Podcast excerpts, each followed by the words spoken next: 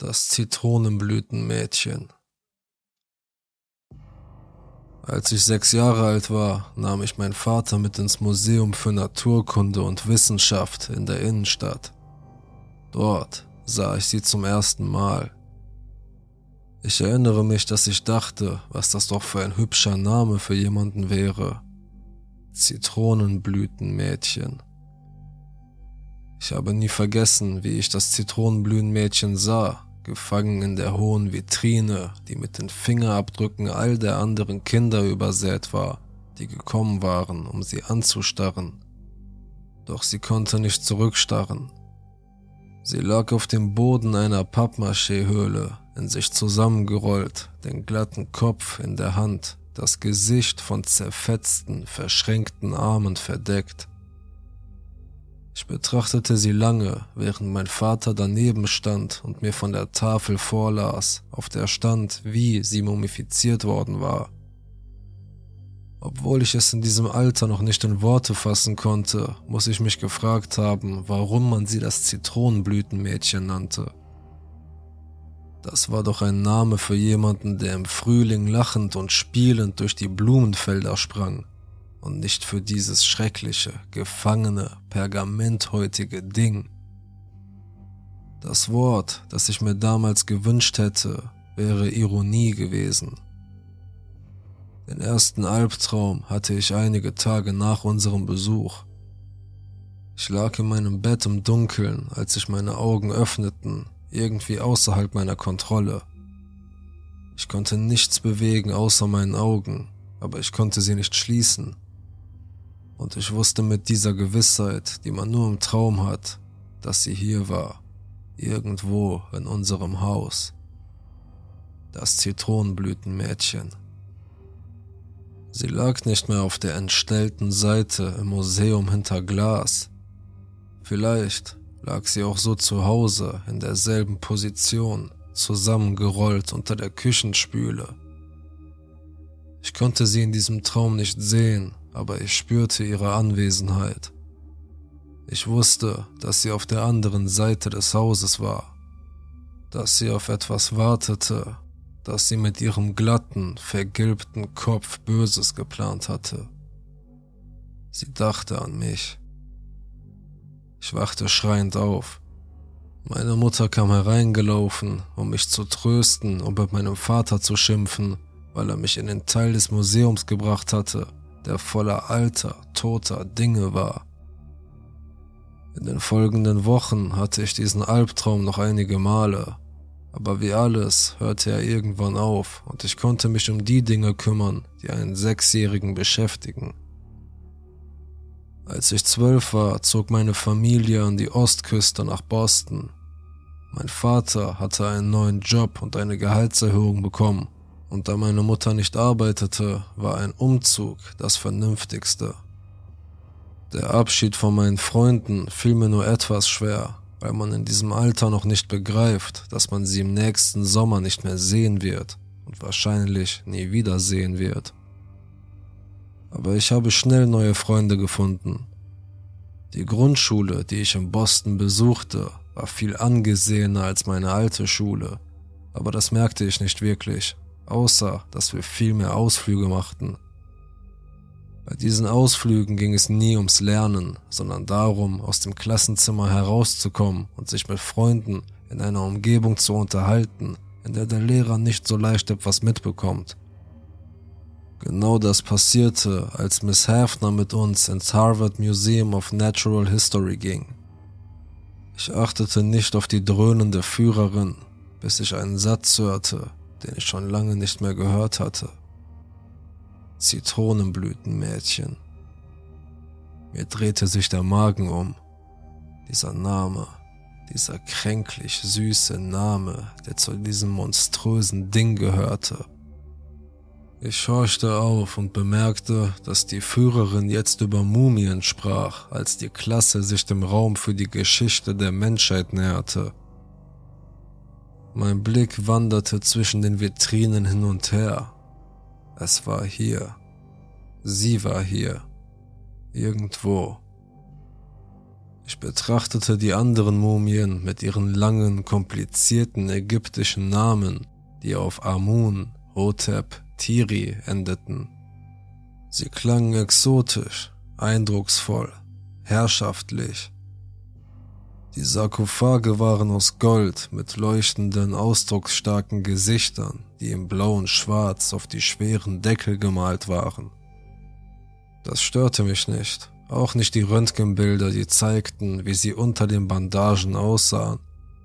Ihre Augen waren geschlossen, die Arme vor der Brust gekreuzt. Das waren Könige in Frieden. Nicht wie das Zitronenblütenmädchen, vor dessen Glas ich jetzt stand. Sie lag nicht mehr auf dem Boden der Pappmaché-Höhle, sondern auf einem schlichten, galerieweißen Podest. Irgendwie sah ich diesmal mehr als damals, als ich sechs Jahre alt war. Der Raum war heller und ich war größer, fast groß genug, um zwischen ihre gekreuzten, knorrigen Gliedern hindurchzusehen und tote Augen zu erkennen. Wie seltsam, dachte ich, dass ich nach Boston ziehen würde, nur um sie wiederzusehen. Gab es mehr als eine? Nein, sie müssen sie im Rahmen irgendeines Programms verlegt haben. An diesem Tag erfuhr ich mehr über sie, als ich der Führerin zuhörte ich erfuhr, dass sie nach der Gegend benannt wurde, in der die Archäologen sie gefunden hatten. Ein Sumpfgebiet irgendwo in Südamerika. Und dass ihre seltsame, verdrehte Haltung wahrscheinlich von der Art herrührte, wie sie gestorben war. Sie hatte sich beim Ertrinken gewehrt. Ein Schaubild an der Wand zeigte, wie sie in den 1960er Jahren geröntgt worden war und Wissenschaftler in ihr ein fast voll entwickeltes Baby entdeckt hatten. Sie war schwanger gestorben. Das gab meinen Albträumen, die in dieser Nacht wiederkehrten, eine neue Dimension. Ich wachte in meinem alten Zimmer auf, wie vor so langer Zeit, im Dunkeln, wie gelähmt mit dem Wissen, dass sie irgendwo in unserem Haus war. Aber jetzt wusste ich, dass sie nicht zusammengerollt war. Sie ging, wankte langsam und trug ihr Kind auf dem Arm, dessen Haut eine Mischung aus Leder und Papier war und sich fest über die geschwärzten Knochen spannte. Ich wusste diese Dinge, der Traum hatte mich dazu gebracht, diese Dinge zu wissen, aber ich sah sie nie wieder. Aber sie war irgendwo in diesem dunklen Haus in meiner Vorstellung. Der Albtraum endete und ich setzte mich aufrecht in mein Bett, warf und strampelte mit Armen und Beinen, um sicher zu gehen, dass ich sie wirklich bewegen konnte. Ich weinte nicht, dafür war ich wohl zu alt, aber ich konnte den Rest der Nacht nicht mehr schlafen. Auch diese Albträume ließen nach ein paar schrecklichen Wochen nach, aber nicht bevor ich die eine oder andere Prüfung wegen Schlafmangels nicht bestanden hatte. Ich war ein durchschnittlicher Schüler. Ich schickte Bewerbungen an mehrere große Colleges in der Gegend, erhielt aber nur Beileidsbekundungen zurück. Aus einer Laune heraus schickte ich eine Bewerbung an die Maple Grove University, eine kleine Schule in West Virginia, nur um zu sehen, was passieren würde. Und siehe da, sie nahmen mich auf und boten mir sogar ein Teilstipendium an. Ich weiß nicht genau, warum ich mich für West Virginia entschieden habe, aber ich habe es getan. Ich denke, ich wollte aus dem Elternhaus raus, auf mich selbst gestellt sein und die volle Verantwortung für mich übernehmen. Ich glaube nicht, dass das Stipendium geschadet hat. Im ersten Studienjahr haben mir meine Eltern geholfen, meine Sachen in die Poulsen Hall, eines der beiden Studentenwohnheime, zu bringen und haben sich unter Tränen von mir verabschiedet. Aber jetzt war ich frei. Ich fühlte mich erwachsen. Im College war es aus irgendeinem Grund schwieriger, Freunde zu finden. Vielleicht lag es daran, dass ich ein Kind von zwei Küsten war und West Virginia an keiner von beiden lag. Die ersten Monate verbrachte ich größtenteils allein. An einem Samstagabend gegen 17.30 Uhr ging unsere Lerngruppe auseinander und ich hatte keine Lust, zurück in mein Wohnheimzimmer zu gehen, um mich mit meinem Mitbewohner und seinen dreckigen Socken herumzuschlagen. Also bin ich ein bisschen herumgelaufen. In der Nähe meines Wohnheims auf dem Hügel gab es ein paar Gebäude, Verwaltungsgebäude und so weiter. Da war eins, das Harold Ferris Cultural Center hieß. Ein großes, hässliches, grünes Gebäude mit einem eisernen Kunstglobus davor. Es war in der Nähe meines Wohnheims und ich dachte, dass es dort allgemeine Informationen über die Gegend und die Stadt geben würde. Und vielleicht etwas, wo ich am Samstagabend hingehen könnte. Als ich dort ankam, stellte ich fest, dass der Informationsstand nur Broschüren über Kulturstudien und Outreach-Programme enthielt. Das und eine kleine alte Dame. Sie sagte, das Zentrum schließe um 18 Uhr, aber da ich der Einzige sei, könne ich noch eine Weile bleiben und mir die Ausstellungen ansehen. Etwas an diesem Wort hat mich immer gestört. Eine Ausstellung war etwas, das für andere zum Anschauen ausgestellt wurde. Der Plural des Wortes war noch schlimmer, denn er bedeutete einen kalten Raum mit schummrigem Licht, das auf alte, stille Dinge fiel. Die Exponate. Sie zeigte mir den Raum, aber erst als ich im Torbogen stand, begriff ich, was ich sah.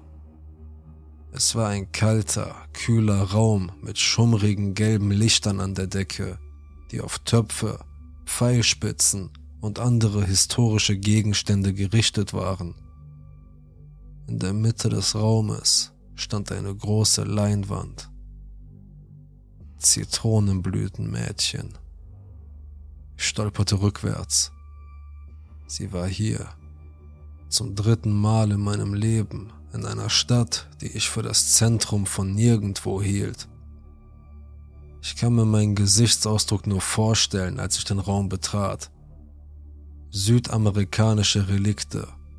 1200 bis 1500 nach Christus stand auf dem Schild. Zitronenblütenmädchen.